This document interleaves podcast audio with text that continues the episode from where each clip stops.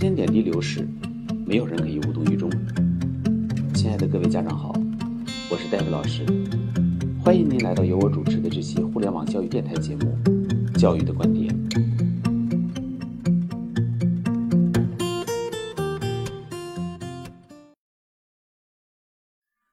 今天这期节目的主题是一位家长给 David 老师的留言。昨天深夜收到了一位家长的留言，浓缩了一段生命历程的真挚和厚重。家长的评价总是给 David 老师以最深的感动。孩子的妈妈留言道：“这学期换了位语文老师，老师的鼓励真心是孩子的动力。他不断的发现孩子的优点。初二年级的语文老师是不鼓励 David 老师所教的写作方法的。”孩子其实内心是被两方面撕裂的，他挺难受的，所以初二年级我闭嘴，心里是理解孩子的。他不知道作文该怎么走，但是我们知道您教的是对的。这一年，孩子遇到了很多挫折，和老师对着干，我带着孩子挺过来了。人生哪能事事都如意呢？初二年级所遇到的班主任，正好也是我带着孩子学习如何相处。如何理解他人的重要过程，纵有磨难，但是感谢人生经历了这一段。现在初三，孩子遇到了心仪的老师，被压抑了很久的心灵，面对老师的鼓励，还有些凡尔赛。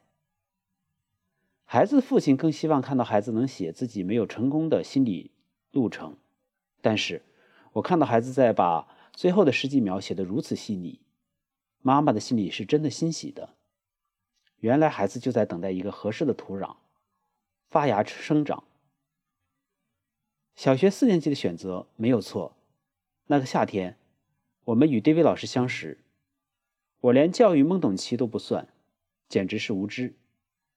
但是身为母亲，我深深的知道，我的责任是把孩子培养好。孩子的未来是属于社会的，不是属于哪个个体。真心希望孩子的未来。能为社会贡献一份力量。目标太大，容易变得虚无并且焦虑。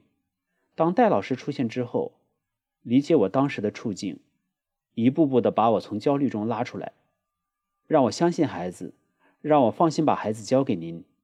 您带着孩子一点点的分析问题、解决问题的过程，也告诉我并教会了我，不要好高骛远。我和孩子也慢慢习得，没有当下的脚踏实地。就是没有未来的基石。所有经历的过往都是宝贵的财富。作为母亲，我做了一件难而正确的事，就是找到自己的不足，揉碎它，重新学习，开始做起，一点点、一滴滴的累积起来。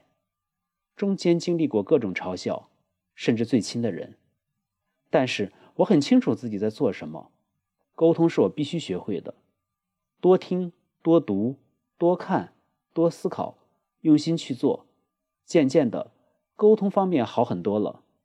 四年多的时光，做男儿正确的事。感谢相识，感谢 David 老师和艾丽老师的付出。